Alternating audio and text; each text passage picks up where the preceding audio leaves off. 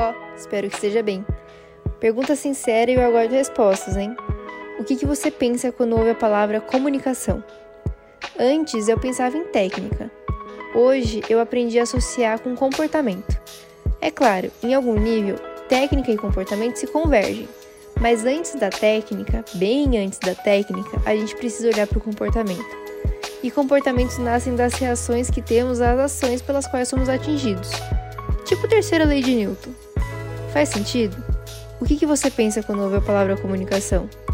Um abraço de urso reativo. Cuide dos seus. Tudo que nós tem é nós.